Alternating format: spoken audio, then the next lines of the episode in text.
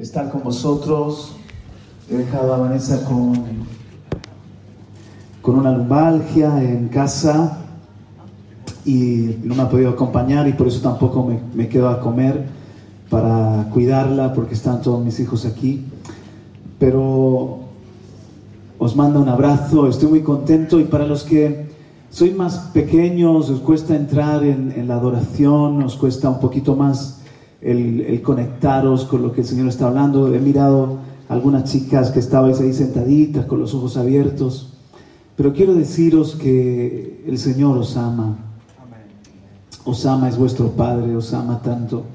Te ama, te ama y está feliz de que estés aquí hoy. Él te, te quiere tener cerca. Y aunque haya cosas que todavía quizás no entiendes del todo, pero este es el mejor lugar para ser bendecida, para ser bendecido, para ser transformado. Y el Señor, no sé, va a marcar tu vida también, igual que la de todos nosotros. Amén. Se lo pedimos juntos. Padre querido, gracias, gracias y aquí estoy, Señor. Gracias por este tiempo y por cada joven y, y, no es casualidad ninguno de los que estamos aquí, sino que tú nos has traído para hablar a nuestra vida, Señor, porque tienes un plan con cada uno de nosotros, Padre, porque somos importantes, cada hijo tuyo, cada hija tuya es tan importante para ti, Señor. Gracias, gracias por tu maravillosa presencia y te damos este aplauso a ti, Espíritu Santo, que vas a hacer la obra Espíritu Santo, recibe este aplauso. Muchas gracias. Fluye con libertad. En el nombre de Jesús. Amén, amén, amén. ¿Por qué estos retiros de jóvenes, por qué estos campamentos de jóvenes son muy importantes? Mira, hay una bacteria que se llama Helicobacter pylori. Helicobacter pylori la tenemos todos los seres humanos, pero a veces se desarrolla en el estómago causando un daño. Es una bacteria capaz de vivir donde están los ácidos gástricos. Es una bacteria que suelta un amoníaco, yo la he sufrido, suelta un amoníaco para impedir, hace como una especie de ambiente para impedir que los ácidos gástricos la destruyan. Entonces, hay momentos en los que por una mala alimentación, por falta de higiene, falta de medidas adecuadas, esa bacteria se asienta en lo que vendría a ser la mucosa del estómago, penetra hasta llegar al mismísimo estómago y se comienza a multiplicar, a multiplicar, a multiplicar, hasta que llega un momento que hace una gastritis, es decir, una, una inflamación del estómago, una, incluso una úlcera, es decir, ya empieza a dañar el estómago y en algunos casos un cáncer de estómago que puede acabar con la vida de alguien. Entonces, sobre todo en, países donde hay una peor alimentación, a lo mejor en la calle menos medidas de higiene, hay muchas personas que están afectadas y antes toda la medicación, cuando tenías gastritis o una especie de úlcera o, reflujo o, que no, no, cierra bien lo que es tu estómago y, estás repitiendo, lo que te mandaban era homeoprazol o, Almax o cosas así como para ayudarte a la digestión o para suavizar el asunto, pero comenzaron a descubrir que la mayoría de los problemas eran por esta dichosa bacteria y que ese tipo de, de, pastillitas o de almas, eso que alivia solamente no la destruye, sino que sigue en el estómago haciendo un daño, al punto de que tú ya no, no digieres bien, no comes bien, hay cosas que te caen mal, eh, tu digestión cambia, etc. Entonces, ¿qué es lo que han hecho? Muy interesante porque incluso han, han seguido la pista de esta bacteria y han, y han, visto que los africanos tienen un tipo de helicobacter, los asiáticos otros, los europeos, incluso han podido, eh, al estudiar momias, saber de dónde venía, por, esa bacteria, dónde venía la persona y cuánto tiempo eh, tiene la bacteria de antigüedad y por lo tanto esa, esa persona de, años. Muy interesante este estudio y, ellos han llegado a la conclusión de que solamente con dos una combinación de dos antibióticos pueden vencer al Helicobacter pylori. Y a veces hasta tres antibióticos para poder destruir esta bacteria. Entonces, ¿qué es lo que sucede cuando destruye esta bacteria que te daña el estómago? Por cierto, si tú ya más adelante empiezas a tener algún tipo de cisto de molestia, ¿verdad? Para los que somos ya más mayores, o, incluso cuando puedes pasarte cuando eres joven, uno de los estudios que ya te van a hacer es para saber si tienes Helicobacter pylori. Entonces, ¿qué pasa? Que una vez que te, te tiras una semana, a, veces dos semanas, con esa quimio, por decirlo así, con esa eh, antibiótico, dos, una combinación de dos que te destruye la bacteria, tu estómago se comienza a regenerar. Tu flora intestinal, tu mucosa que envuelve el estómago, se comienza a regenerar y hay una sanidad. Entonces, fíjate, muchos de vosotros no digerís bien la palabra de Dios, no asimiláis bien lo de Dios porque habéis comido cosas insalubres, moralmente hablando, espiritualmente hablando, os habéis alimentado de porquería del, mundo y eso os ha dañado interiormente. Yo, por ejemplo, me traje el helicobacter pylori desde México. Me llevaron allí a predicar y estuve comiendo cosas de, la calle que no están bien controladitas, bien procesadas, y desde que volví comencé con problemas, problemas, problemas, hasta que descubrieron lo que eran y me, dieron el tratamiento del antibiótico, pero ya no podía comer cualquier tipo de, cosas y, y me cambió, me afectó negativamente. Y hay muchos de vosotros que por haber comido basura, por haber comido cosas contaminadas, entonces no digerís bien lo de Dios, la presencia de Dios y la palabra de Dios. Y las mismas reuniones o la administración de la iglesia no es suficiente para sanarte, para liberarte y para combatir eso que está, esa bacteria diabólica que está afectando tu estómago espiritual. Pero entonces Señor te trae a retiros como este y te da una dosis de quimioterapia, una dosis de antibiótico, una mezcla de dos días, en este caso, una mezcla de dos predicaciones. Yo voy a tener esta mañana dos sesiones y que van a venir para contrarrestar eso diabólico y eso que te está dañando, que impida, impide que recibas todo lo que Dios tiene para ti. Y tú lo tienes que recibir el antibiótico. Amén. Aunque mira lo que te digo, yo cuando estuve con, el antibiótico me debilitó porque había una lucha en mi interior. Y yo sé que para muchos va a haber una lucha en su interior. A veces yo mismo incluso predicando siento cómo estáis batallando y cómo el diablo no quiere que te lleven la bendición. Pero en este día está la presencia de Dios aquí, estamos bajo las alas del Altísimo y sé que tú vas a ser cambiado en otra persona. Estoy seguro de que Dios va a hacer algo en ti, en mí, en esta mañana. Entonces, ¿sabes qué? Que después se regeneró. ¿Cómo se llama este campamento? Regeneración. Hubo una regeneración en mi estómago. Se volvió a regenerar mi flora intestinal, mi mucosa gástrica, se sanaron mis heridas y ya tengo una digestión normal y puedo comer todo. Pues igual, Dios quiere traer a tu vida una regeneración, pero tienes que recibir el antibiótico de Dios. Aunque a veces haya una lucha en tu interior, aunque a veces haya cosas que, que tú dices, pa, eh, como que me esto es para otro, me quiero ir ya, que termine pronto. Esa es la lucha, pero tú di, tengo que recibir este tratamiento de Dios para que yo pueda ser sanado, para que yo pueda recibir toda la bendición de mi Padre, todo el propósito de mi Padre, todo el alimento de mi Padre y toda la bendición que Dios tiene, porque tú eres un príncipe, una princesa de Dios, un siervo, una sierva de Dios, una mujer que estás escogida, un hombre que estás escogido, lleno de dones, lleno de potencialidad, lleno de, propósito. No han nacido para cualquier cosa, sino para servir al Rey, para servir al más grande. Un aplauso al Señor por eso. Aleluya. Amén. Entonces, dos días, dos noches de adoración intensas, dos mañanas de ministración y en mi caso dos sesiones. Voy a tener una primera sesión, un descanso de 15 minutos, vas, bebes, te lavas la cara, vas al baño, vuelves y vamos a tener entonces una segunda sesión que va a ser una sesión que al final va a acabar con una, una cosa práctica que vamos a hacer juntos. ¿De acuerdo? Amén. conmigo, regeneración. regeneración. Vamos a la palabra, muy bien. Vamos, busca en Mateo capítulo 19. Hay solamente dos veces en donde aparece esta palabra paligenesia, regeneración, que viene Palín es otra vez lo de nuevo, nuevamente, y Génesis, nacer, comenzar, crear, paligenesia, otra vez nacer, otra vez comenzar, renovación regeneración. La primera está en Mateo 19, 28.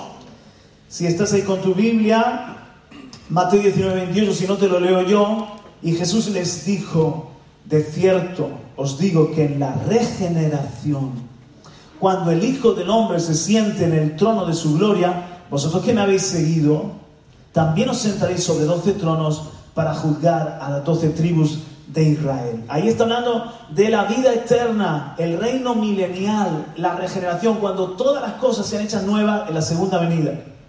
Y ahora, Tito, capítulo 3, va después de Timoteo, va antes de Hebreos, Filemón, antes de, de todas estas, está Tito, capítulo 3, en el Nuevo Testamento, por supuesto, versículos 5 y 6. Si estás con el teléfono móvil buscándolo, pues eh, con el celular es mucho más fácil encontrar Tito 3, 5 y 6. Si estás ahí, dame un amén. Nos salvó no por obras de justicia que nosotros hubiéramos hecho, sino por su misericordia. Alguien diga aleluya.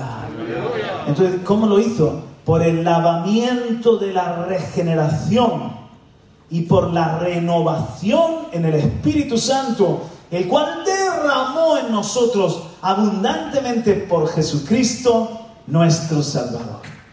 ¿Cómo nos salva? Con su misericordia, nos perdona. Y ahí la palabra, precisamente, cuando dice el lavamiento, es que su sangre nos lava de pecado no por tus obras, por su misericordia, te lava, te purifica.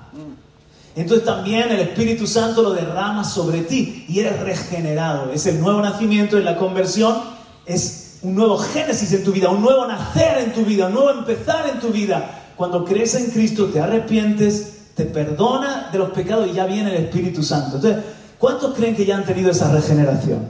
Amén. Levanten la mano todos los que ya creen que tienen el Espíritu Santo. Hay gente que todavía no, pero la mayoría sí, que tus pecados han sido perdonados, que ya tienes al Espíritu Santo, ya se ha producido una regeneración, un nuevo comenzar, nueva criatura, nuevo en Cristo. Entonces la regeneración de la tierra te prepara para la regeneración del cielo. Si no tienes aquí en la tierra una regeneración, no tendrás la del cielo. Si aquí en la tierra no te reconcilias con Dios, te arrepientes, no vas a estar con Jesús en su reino nuevo, donde son regeneradas todas las cosas. Entonces esto es el fundamento bíblico. Pero ahora vamos a aplicarlo a nosotros, ¿de acuerdo? Busquen Isaías capítulo 43. Este es otro momento de regeneración que ahora te lo voy a explicar. Isaías capítulo 43, vamos. Uno de mis profetas preferidos. De hecho, ahora que voy en mi lectura de la Biblia voy precisamente por Isaías. Así que me estoy comiendo un filete tan bueno. Isaías 43, 18 19. No os acordéis de las cosas pasadas. ¿Cuáles son las cosas que pasadas? El Éxodo, verso 16. Así dice Jehová, el que abre camino en el mar. ¿Cuándo abrió camino en el mar? En el Éxodo. Y senda las aguas impetuosas. El que saca carro y caballo, ejército y fuerza. Los del faraón caen juntamente para no levantarse. Fenecen como pábilo, quedan apagados. Para los de Israel, el Éxodo es el Génesis es un génesis, un comienzo de su historia. Una regeneración, ahora lo vamos a ver. Pero aquí dice, hago algo nuevo. Mira, versículo 18. No os acordéis de las cosas pasadas, ni traigáis a memoria las cosas antiguas. Y aquí yo hago cosa nueva. Di conmigo regeneración. Cosa nueva hago. Dice, ¿no la conoceréis? ¿No la conocéis? Pronto saldrá a la luz dará luz, pronto se dará luz.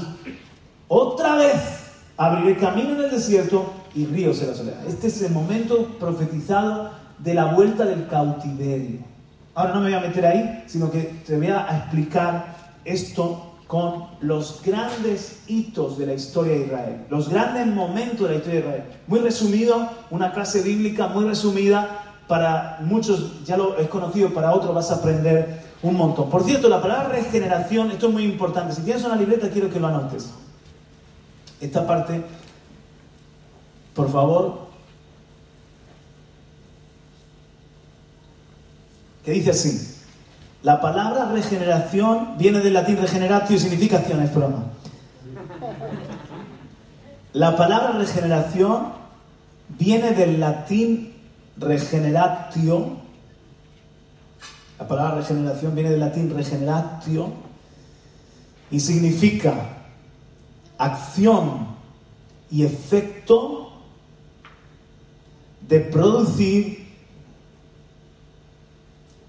Vuelvo al principio. La palabra regeneración viene del latín regeneratio y significa acción y efecto de producir de nuevo una cosa que se había destruido. De nuevo una cosa que se había destruido. Quiero que dejes ahí esa definición porque nos va a servir para esta primera sesión. Y aquí viene el principio. Siempre que hay un génesis, es necesario un regénesis. Vamos, dilo conmigo. Siempre que hay un génesis, es necesario un regénesis. Vamos a la de tres. Una, dos y tres. Siempre que hay un génesis, es necesario un ¿Un qué? Una regénesis, una regeneración. Entonces, también se puede usar la palabra, podemos usar la palabra fundación y refundación. Siempre que se funda algo, antes o después, por el pecado del hombre, es necesaria una refundación. Un génesis, un regénesis. Aquí vienen los ejemplos. Primerito, o momento clave de la historia de Israel, de la historia de la humanidad. Génesis, la creación, ¿cuál fue el regénesis? El diluvio. Seis capítulos después los hombres tenían tanta violencia y tanta maldad que Dios tuvo que refundar la tierra, traer un regénesis, una regeneración. Segundo momento, nace Israel con un viejito que se llamaba Abraham, Abraham y una abuelita que se llamaba Sara. Entonces, y después de Abraham, nace Isaac y después Jacob. Pues con esos tres patriarcas está el génesis de la nación de Israel. Gracias, gracias. Eso ha ayudado eh, eh, Ruth a despertar a alguno por ahí. El génesis de la nación de Israel es ese. ¿Cuál sería su regénesis? Su fundación y su refundación. El éxodo y la entrada a Canaán. Debido a Faraón, al pecado de, Faraón, que los tenía como esclavos, quería tenerlos allí como un tirano. Dios tiene que traer un regénesis, una vuelta a empezar con el éxodo y llevarlos a la tierra prometida. Pero es que por el pecado de ellos, muchos mueren en el desierto. Y es necesario que entre una nueva generación. Por eso aquí tenemos Génesis, Abraham y los patriarcas, Regénesis, el éxodo y la entrada a Canaán. Otro Génesis de Israel, el reino davídico. Con el rey David comienza un nuevo tiempo esplendoroso, que es, eh, David es un tipo del reino de, de, el león de la tribu de Judá, el descendiente, el hijo de David, Jesucristo.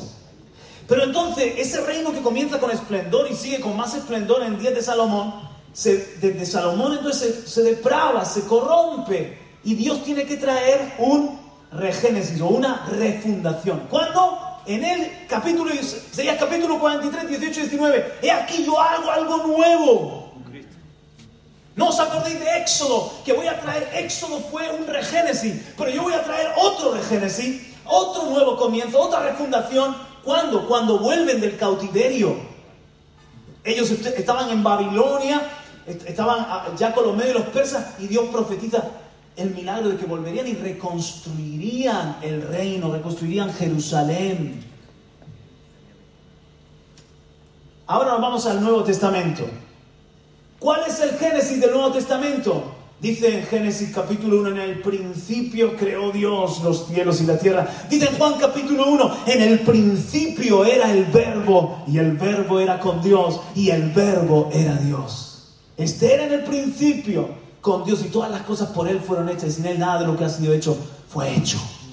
Entonces, es con Cristo que comienza el reino de Dios en la tierra, la primera venida, una nueva era de la gracia. Estamos hablando el Génesis, el Nuevo Testamento. ¿Verdad que sí? Pero ¿cuál sería entonces el regénesis o la refundación?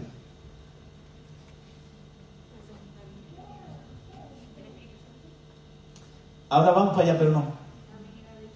La segunda venida de Cristo. Sí, como los hombres no quieren entrar al reino de Dios y vivir en el plan de la salvación, el plan de Dios, entonces el hombre va de mal en peor, engañando y siendo engañado, y es necesario que el Señor diga, hijo, vuelve, y lo que comenzaste, termínalo. Y, la, tierra, pasa porque los hombres la, han destruido, pero yo he aquí yo hago nuevas todas las cosas, tierra nueva y cielos nuevos donde, donde se va a vivir plenamente el reino de Dios. Den un aplauso al Señor, aleluya. Claro, eso es lo que Jesús dice, que hemos leído en Mateo 19, en la regeneración, cuando yo me siente en trono, vosotros también os sentaréis en trono. Y sabes una cosa, esa palabra es para cada uno de nosotros. Si tú eres fiel a Jesucristo, Él tiene una corona para ti y Él tiene un trono para ti y reinaremos con Él por los siglos de los siglos. Amén. Aleluya. Porque somos reyes y sacerdotes. Amén. Ahora, y viene la, última, Pentecostés, la venida del Espíritu Santo. Es el génesis de la iglesia. La iglesia nace de los lomos de Jesús en la cruz, pero dice el Señor, no podéis, el, cuerpo sin el Espíritu está muerto. No podéis comenzar si no viene Pentecostés, si no viene el Espíritu Santo. Pero en, en Hechos 2 viene el Espíritu Santo, ¡fum! Son llenos del Espíritu Santo. Y esos 120 comienzan a multiplicarse y a llenar la tierra de la gloria de Dios. Eso no es un Génesis. ¿Cuál es el regénesis? El regénesis es que Dios tiene que traer un nuevo Pentecostés en casa de Cornelio. ¿Por qué? Porque su mentalidad legalista y religiosa limita lo que Dios quería hacer al pueblo judío y no se abren a, a los gentiles. Entonces el Señor dice, Ay, así, no, no, no. Tengo que volver a derramar mi espíritu en casa de Cornelio. Y comienza con el mismo apóstol Pedro y el apóstol Pablo un mover entre los gentiles. Y eso viene a ser una regénesis donde se amplían los horizontes. Porque dice el Señor, Jerusalén, Judea, Samaria y hasta lo último de la tierra. No solamente los judíos, sino que toda tribu, lengua y nación estarán delante de mí. Amén. Y es necesario, el mismo hecho de los apóstoles, capítulo 10, el Señor traer una refundación, un regénesis porque pronto los hombres estaban impidiendo lo que él quería hacer. ¿Has aprendido algo? ¿Cuántos entonces Génesis y Regénesis hemos contado? Seis. El primero fue Génesis. El segundo fue Abraham. El Israel, la nación de Israel, el nacimiento, nacimiento de... El tercero fue el reino davídico, muy bien. El cuarto fue Cristo, Cristo y la segunda. La venida de Jesucristo, son cinco, perdón, me, confundí. Son cinco. Y el quinto, Pentecostés. Otra vez, Génesis. El pueblo de Israel. Reino de David. Uy, señor Juan Carlos, pero ¿qué estás diciendo? Estamos en día festivo y es 6 de diciembre, mis neuronas no están en, modo estudiar, por favor, ¿qué estás diciendo? Por eso te lo estoy dando masticadico, me estoy dando, la papilla está hecha. El cuarto, el reino de Dios, cuando viene Cristo, y el quinto, Pentecostés. Muy bien. ¿Qué es lo que causa esta refundación? ¿Cuántos han anotado la, definición de regeneración? Yo. Venga, ¿me lo lees, Santiago? Un segundito. Eh, ¿Esa es tu letra de verdad? Eh, ¿No quieres estudiar medicina? Significa acción y efecto de producir, una cosa que se había de destruir. El efecto, la acción de producir de nuevo una cosa que se ha destruido. ¿Por qué es necesaria la refundación o la, el regénesis? Porque el pecado y la maldad del hombre han producido un colapso del sistema. En el, en el Génesis, Dios tiene que mandar un diluvio, colapso, se colapsó de maldad la tierra con Israel por causa de Faraón los egipcios y el corazón del pueblo de, Israel se, corrompió porque muchos murieron también en el desierto. Dios tuvo que traer también una refundación. El reino de David empieza con gloria, pero hay un colapso del sistema, se llenan de ídolos, hacen brujería, espiritismo. El reino del norte y el reino del sur igual se llenan de maldad y Dios los tiene que mandar al cautiverio. Hay una hay una destrucción para que nazca algo nuevo. ¿Qué me dices de la humanidad que no hemos creído en Jesús? Pues todo lo dice Apocalipsis, que, que- que- el mundo va, va a ir como, como cuesta abajo sin freno hacia, una, hacia un abismo de destrucción. Y entonces será la segunda venida y vendrá Jesucristo porque colapsa el sistema. Y ya lo estamos viendo colapsar. Y con el hecho de los apóstoles, me refiero al bautismo del Espíritu Santo, que igual, por la dureza del entendimiento y del corazón de ellos, no se atrevían a ir a los gentiles y el Señor tiene que mandar abruptamente lo de Cornelio, mandar al apóstol Pablo eh, a los gentiles, hacer cosas radicales para un nuevo génesis, una regénesis. ¿Seguimos aprendiendo? ¿En qué se diferencia un génesis y un regénesis? En dos cosas fundamentalmente. Primero, en la refundación hay garantías más fieles o una mayor fortaleza. Siempre que Dios hace algo nuevo, lo hace mejor. En la refundación hay mayores garantías. El arco de Noé, el, el arco en las nubes, el arco iris, Dios da esa garantía, ese pacto, mayor fortaleza. También, por ejemplo, el, el reino eterno de Dios ya no, ya no, ya no va a, a- a colapsar, sino que dice que, que Cristo reinará por los siglos de los siglos.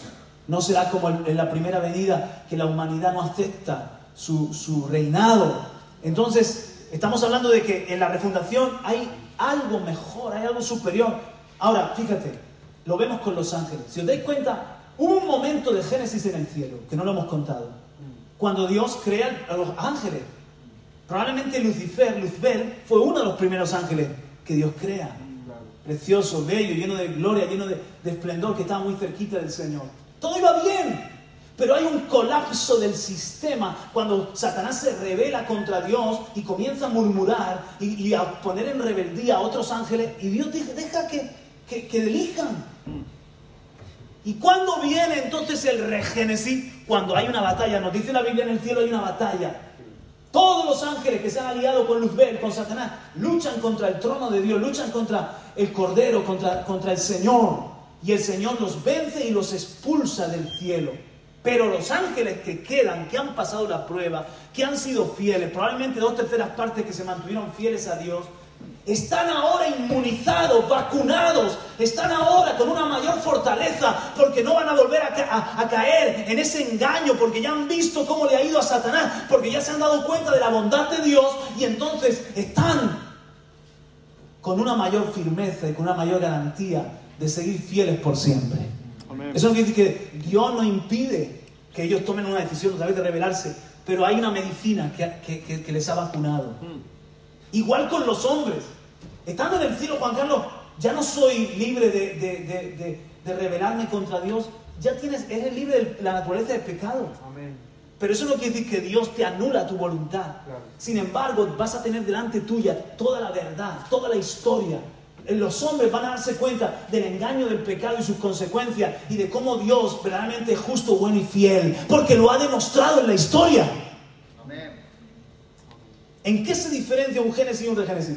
En, en la refundación, en el Regénesis, hay una mayor fortaleza, una mayor garantía. Dos, siempre hay nuevos protagonistas o protagonistas renovados. Vamos, ayudadme a, ver esto conmigo. Los protagonistas de Génesis, Adán y Eva y sus hijos.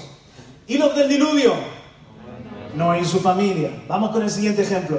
Israel. Cuando nace Israel, los protagonistas son Abraham y Sara, y luego Ja- Ja- Jacob y- y Isaac con Rebeca y Jacob con Raquel con Lea, los patriarcas. Y los nuevos protagonistas en el Éxodo, Moisés y Josué. Os veo un poco flojos de historia, ¿no? O, co- o poco participativos. Como que no me quiero equivocar, ¿no? Yo me quedo callado y que hable, que hablen los pastores por ahí, ¿no? Mucho bye, mucho bye. Reino davídico. ¿Quién es el protagonista? Pero y en la vuelta del cautiverio, ¿quiénes son los protagonistas? Esdras, muy bien, más. Nehemías, más. Zorobabel, más. Zacarías, más. Ageo, Josué el sumo sacerdote, es Malaquías, Gedutum. ¡Hala! No lo sabía yo esa. El padre de Josué. Ah, bueno, bueno. Inventado, ¿verdad? Y Esther, y Esther, también Esther y Mardoqueo también pueden ser. Son importantes, ¿no? Ok, en el reino de Cristo, en la primera venida, ¿quiénes son los protagonistas? La iglesia. Jesús. Y antes que Jesús, Juan. El Bautista. ¿Y con Jesús quién están? Los discípulos. Los discípulos. Y en el reino eterno, ¿quiénes son los protagonistas? Otra vez Jesús y otra vez los discípulos que seremos todos nosotros. Den un aplauso al Señor porque vamos a estar ahí viviendo todo eso. ¿Verdad que sí? Amén. El principio que estamos viendo, siempre que hay nuevos, siempre que hay, perdón, refundación, regénesis, hay nuevos protagonistas o protagonistas renovados. ¿Por qué? Porque también en Pentecostés vemos quiénes son los protagonistas de Hechos capítulo 2 Pentecostés. Los 120 que son llenos del Espíritu Santo. ¿Quién se levantó a predicar primero? Pedro. Y Dios lo usó. Y en casa de Cornelio, ¿quién fue el protagonista de llevar la- la palabra? Además de Cornelio, el mismo Pedro, pero el Pedro que ahora está renovado en el entendimiento. ¿Verdad que sí? Y Pablo y, Santiago en el concilio de Jerusalén y, y los mismos 120, Dios los renueva para que puedan comprender que Dios está haciendo algo más amplio y salen de su legalismo y su estructura religiosa. O son los nuevos protagonistas o los mismos renovados. Aleluya. ¿Mm? ¿Por qué? Porque, por ejemplo, en, en- en el Éxodo y en la entrada a Canaán hubieron nuevos protagonistas, una nueva generación, pero también entró Josué y Caleb porque eran renovados. Wow. Aleluya. Eso, eso dice aleluya Israel porque dice, no me quedo fuera. En lo que Dios está haciendo nuevo, renuévate. Y no te vas a quedar fuera. Dale un cuadro al que está a tu lado y dile, eso es para ti también. Ahora vamos a aplicar en dos sentidos.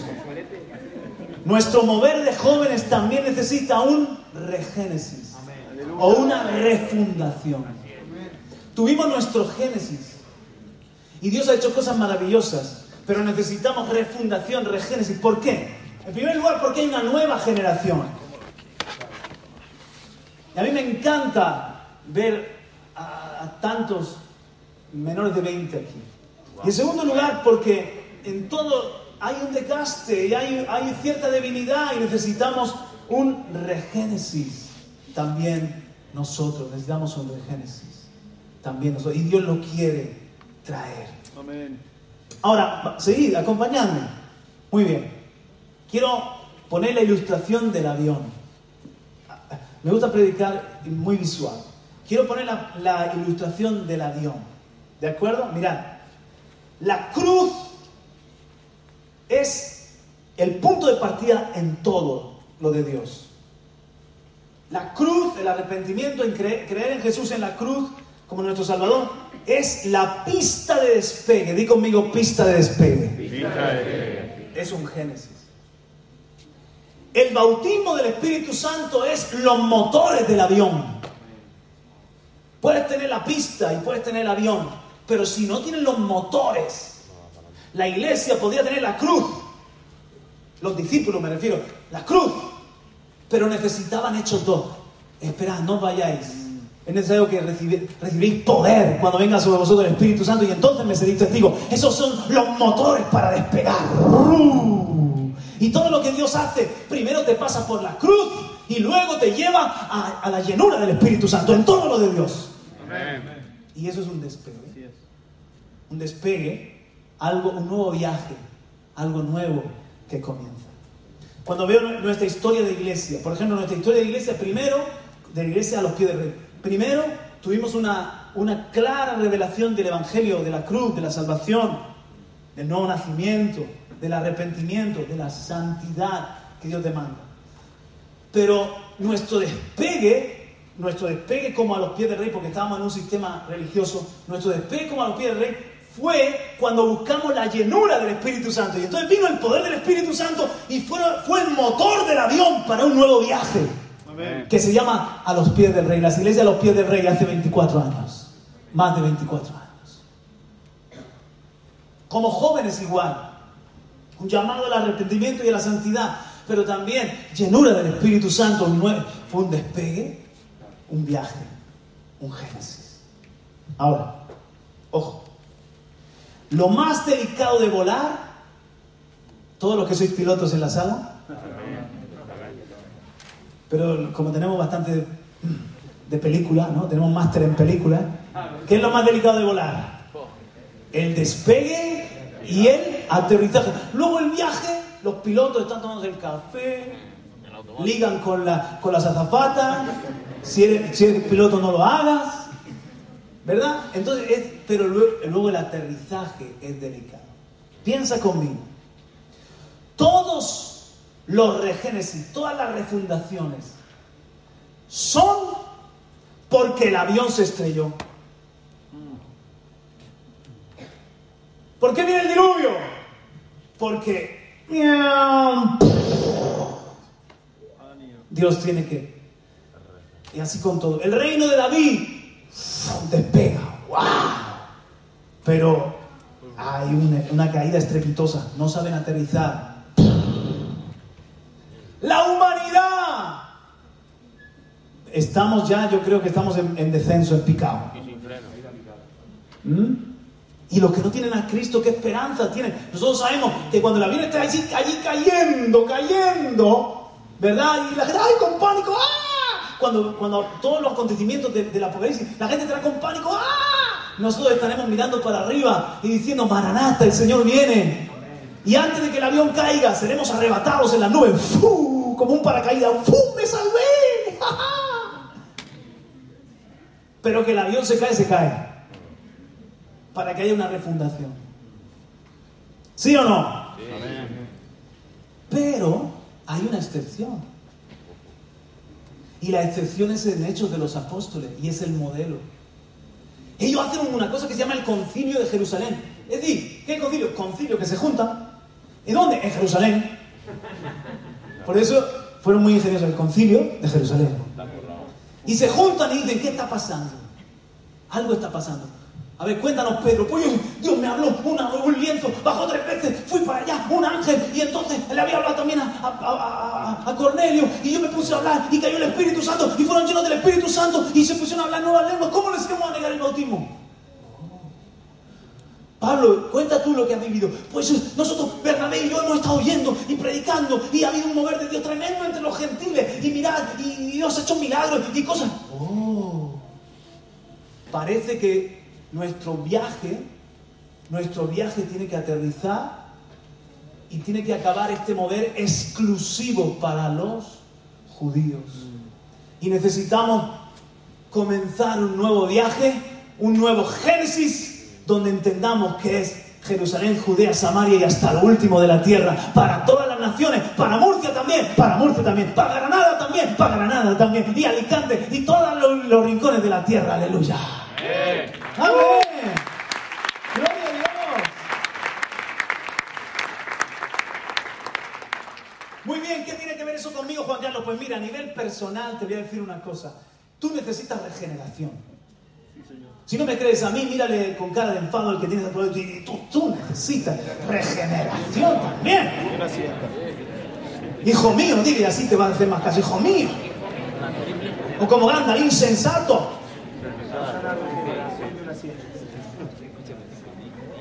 Pero no seas tonto, por favor. No es necesario que el avión se destruya. No es necesario que el avión caiga en medio del océano. Porque algunos venimos a Cristo y nos salvamos por los pelos. Venimos a Cristo, pero ya venimos después de que el diablo nos ha dado una paliza. Mejor aterriza, porque este campamento tiene que ser para ti como un aterrizaje y vuelve a despegar con la fuerza del Espíritu Santo.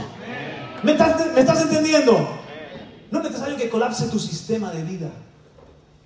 Y ahora lo aplico a nivel de también los, el ministerio de jóvenes nuestro, activados, como queramos llamarlo este tiempo nos puede servir para aterrizar y decir, wow, Dios ha hecho cosas bonitas, pero ¿qué necesitamos nuevo? ¿Qué, qué, qué está haciendo Dios? ¿Qué quiere hacer Dios? Y casi siempre Dios, Dios, como en el concilio de Jerusalén, no tienen que inventar qué hacer. Casi siempre Dios ya está haciendo algo. Y tienen que saber interpretar lo que Dios está haciendo. Pero eso se lo dejo a los predicadores de mañana. Ese buen problema. Yo solamente les doy las líneas maestras. Muy bien. Si hay una refundación de nuestro mover de jóvenes, ¿qué pilares debe tener? Anótalos. Si hay una refundación, si aterrizamos y volvemos a despegar con fuerzas nuevas, ¿qué pilares debemos tener? Primero, altar y discipulado en la palabra, porque lo primero es primero. Adoración es altar y discipulado en la palabra. Creo que eso lo estamos manteniendo, pero que Dios nos traiga también un regénesis. Segundo, y muy importante, unidad en amor y amistad. Es algo que todos necesitáis. Hacer amigos sanos en el Señor, tener aquí vuestra pandilla, tener aquí planes, tener aquí una unidad en amor, gente que, con la que crezco, que me rodeo con ellos. Eso lo queremos facilitar. Tercero, evangelismo y servicio. Una regénesis en nuestro evangelismo y en nuestro servicio. De esto hablará el Señor mañana y yo quiero centrarme hoy en algo más personal. ¿De acuerdo? Quiero centrarme hoy en algo más que tiene que ver con todos los que estamos aquí. Todos los que estamos aquí necesitamos también un regénesis o una refundación. Por favor, no, no permitas que tu avión caiga. No, no, no, no, no permitas que tu aterrizaje sea con daño, desastroso, no colapse. Pero si has colapsado, estás en el mejor lugar. Aquí hay sanidad, aquí hay perdón, aquí hay misericordia. Nadie te señala, nadie te condena. Dios te quiere volver a levantar y darte una regeneración. Aleluya. Pero si hay una regeneración, las tres palabras, refundación, regénesis en nuestra vida, ¿qué pilares debe tener? Os he dicho los tres pilares de los jóvenes. Aquí van los tres pilares de eso, de eso que Dios quiere hacer en tu vida. Y ahí van, anótalos. Uno, santidad. Dos, llenura del Espíritu Santo. Tres, gobierno de Dios en mi vida.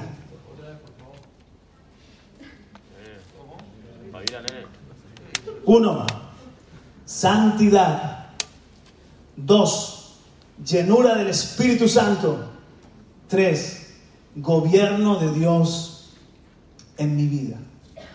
Y ahora vuelvo, todo lo de Dios es con estos ingredientes. Fíjate que nosotros como ministerio os he contado cómo teníamos una revelación, gracias Sixto querido, teníamos una revelación de la cruz, de la gracia y de la salvación. Dios nos llevó a un nuevo tiempo cuando fuimos bautizados en el Espíritu Santo. De hecho, tuvimos que salir del sistema denominacional. Dame tu atención. Porque la historia de los pies del rey, todo la tenéis que saber.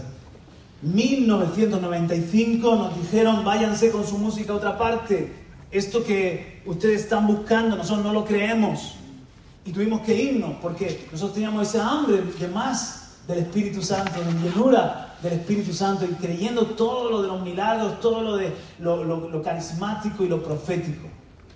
Pero también el, el momento clave también para nosotros fue cuando se nos reveló el gobierno de Dios. Ahí nos cambió la vida.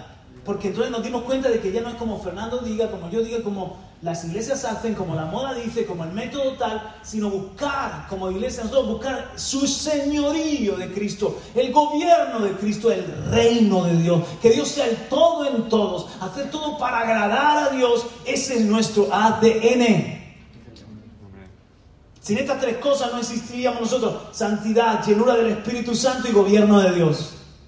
Pero es que nuestra vida es exactamente igual. Te lo voy a poner con el ejemplo del avión tu despegue la cruz, un encuentro con la cruz, donde tú te das cuenta de que Jesús te ama, llevó tu pecado, murió para perdonarte y recibes su perdón Porque te arrepiente de tu pecado, te vuelves, esa es la conversión, te vuelves a Cristo que murió por ti, dejando el pecado, el mundo y la maldad para entregarle tu vida a Cristo. La cruz, eso es santidad. Porque ahora ya no quiero pecar, pero si peco abogado tengo con el Padre a Jesucristo que me limpia de todo pecado, pero no quiero fallarte, Señor, ayúdame.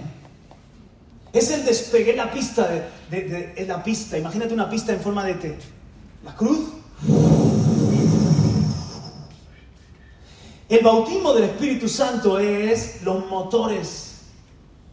Puedes tener el deseo de, agradar a Dios en santidad, pero necesitas el poder del Espíritu Santo. Hola. Amén. Puedes tener el deseo de servir a Dios, pero necesitas la unción del Espíritu Santo. Puedes tener el deseo de que Dios haga algo nuevo en ti. No despegará tu avión, pesa demasiado. Tu carne, tu vieja naturaleza, el ambiente del mundo pesan demasiado pero no pesan más que el poder del Espíritu Santo, porque es Dios Todopoderoso. Entonces, si te llena del Espíritu Santo, puedes despegar y vencer la fuerza de la gravedad. Amén. Santidad, llenura del Espíritu Santo. ¿Cuál me queda? El gobierno de Dios. ¿Quién pilota mi avión? ¿Hacia dónde va mi viaje? ¿Qué quiere Dios hacer conmigo? ¿Voy a pilotarlo yo? ¿O le doy al Espíritu Santo el pilotaje? Si esto es una regeneración, regénesis, un nuevo viaje en nuestra vida, la pregunta es, ¿vas a seguir tú al volante o se lo vas a dar el timón al Espíritu Santo? Dale un codazo al que está a tu lado dile, esto es serio. ¿Serio, eh? Aleluya. ¿Qué, ¿Qué dirección yo le di el gobierno de mi vida al Señor con 17 años, con 16 me entregué a Cristo, pero el gobierno de mi vida se lo di con 17. Fue el momento en el que tuve una revelación del llamado de Dios para mí, una revelación de el trono, ya no de la cruz, del trono, el trono que Él estaba como rey llamándome, la visión de Isaías, Juan Carlos, a quien oí, a quien enviaré, quién irá por nosotros. Y yo supe que Dios me pedía toda mi vida. Y siempre que lo cuento me emociono porque para mí eso me refundó, me marcó, aunque ya era cristiano, ya había creído en Jesús, pero eso marcó mi vida, ya yo tenía mis planes, yo tenía mi agenda, yo tenía mi, mi, mi, caminito ya, pero yo ya le di al Señor el, timón de mi vida y le dije, heme aquí, envíame a mí, haz conmigo lo que quieras, Señor. Si yo no hubiese dado ese paso con 17 años, ¿dónde estaría hoy? ¿Qué dirección hubiese tomado mi vida? Se hubiese estrellado el avión, seguro hoy estaría estrellado. No estrella, estrellado. Un día un pastor visitó un granjero y, iban por el campo y, y, todo era tan bonito. Entonces Claro, llegó un momento que tenían que dar la vuelta y, el granjero dijo, no, no, pero mira, hay una senda preciosa, mira lo que hay a, un lado y a otro, árboles, y, baja un poquito, hay, un cambio rasante, y, es una senda preciosa para caminar. Y dice, no querrá usted caminar por ahí. dice, pastor, pues, yo quiero seguir paseando contigo, sigamos andando, no querrá usted caminar por ahí. ¿Por qué? Dice, ¿por quién ha hecho la senda? ¿Y quién ha hecho la senda? Los marranos. Mi cerdo los dejo sueltos y se van a un lodazal. Claro que con sus pisadas han hecho un camino, pero es un camino que lleva a un lodazal. No querrá usted andar por ahí. No, no, no, volvamos, volvamos. Entonces, querido mío, si la dirección de tu vida es la misma que los marranos, ya sabes dónde te lleva. Quizás un camino hecho por el que muchos van, pero si la dirección de tu vida es la misma que la gente bruta, que, no teme a Dios ni conoce a Dios, vas a terminar embarrado igual que los otros. Aunque disfrutes el viaje, terminarás por, lleno de porquería. Ese camino no lo anduvo Cristo. Yo quiero andar el que anduvo Cristo, que me lleva a la gloria eterna. Aleluya. Amén. Por eso mira el que está cerca y dile, no andes el camino de los marranos. Aleluya. Y sabes una cosa, el Señor me ha sorprendido. El Señor me ha sorprendido tanto en estos años. Pero me doy cuenta, aquí estoy terminando esta sesión, estoy terminando ya esta sesión, escúchame.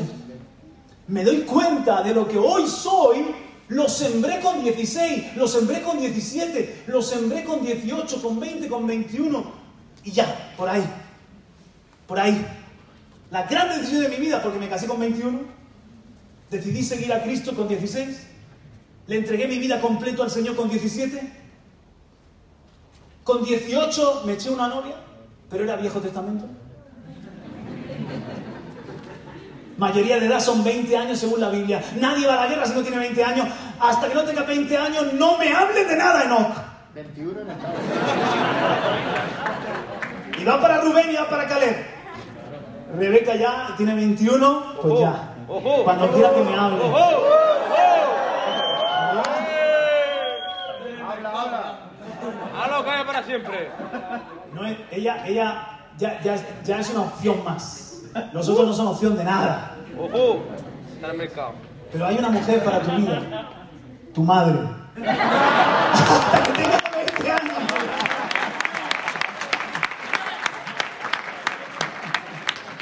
¿Me entiendes? ¿Por qué te has puesto rojo?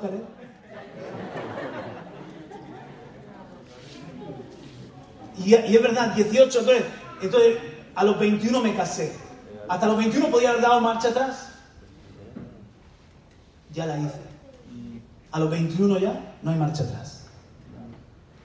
Pero soy feliz. Porque soy feliz. Cuando te adoro a solas en mi cuarto, soy feliz. Cuando mis alabanzas te canto, soy feliz.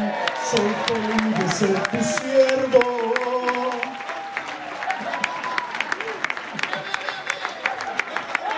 Hay que sacar esa canción. Sigue, sigue, sigue. Fluye. Hay que refundarla. Lo que sembré es lo que estoy cosechando. ¿Qué vas a sembrar? ¿Qué dirección vas a tomar? Era un gamberro este joven. También vivía en un- en un ambiente rural. Y el, vecino de al lado siempre le llamaba la atención porque le, le robaba fruta, verdura, le, le molestaba, entonces le llamaba la atención. Y una noche, muy sinvergüenza, una noche para vengarse, sembró la peor cizaña. Todos los granjeros de la zona sabían qué cizaña era la más difícil de arrancar. No solamente porque se multiplicaba fácilmente, sino que penetraba de tal manera que arruinaba campos. Y por la noche agarró puñados de cizaña y fue escondidito sembrando la, ciz- la cizaña al vecino. Y se fue. Imagínate. Cuando esa cizaña creció, ese campo fue un problema. Un poco de tiempo después, se enamoró de la hija del vecino. Lo tuvo de suegro, esta historia verídica. Y cuando el vecino le entregó en matrimonio a su hija, ¿a que no sabes qué campo le dio en herencia? El campo que había sembrado con cizaña. Y después de casarse, que tiene que trabajar, el campo lloraba arrancando la cizaña. Porque lo que siembras, lo cosechas. O, pen- o pensamos que la vida no nos pasa factura. Que toda decisión tiene una repercusión. Amén. Lo que siembres hoy marcará a tu familia mañana, marcará tu destino mañana, marcará tu carácter de mañana, marcará la dimensión de tu propósito. Y por eso es- este es un tiempo de regeneración y de tomar grandes decisiones en tu vida. Por eso, Padre, yo te doy gracias por tu palabra. Y te doy gracias por lo que tú estás haciendo en estos dos días. Y te pido que esto sea antibiótico, que pueda vencer toda bacteria, que pueda vencer todo lo que está impidiendo que recibamos y vivamos para ti, Padre. Te doy gracias por estos jóvenes, por lo que has hecho en esta primera sesión. En el nombre de Jesús. Amén. Amén. Y amén. Aleluya.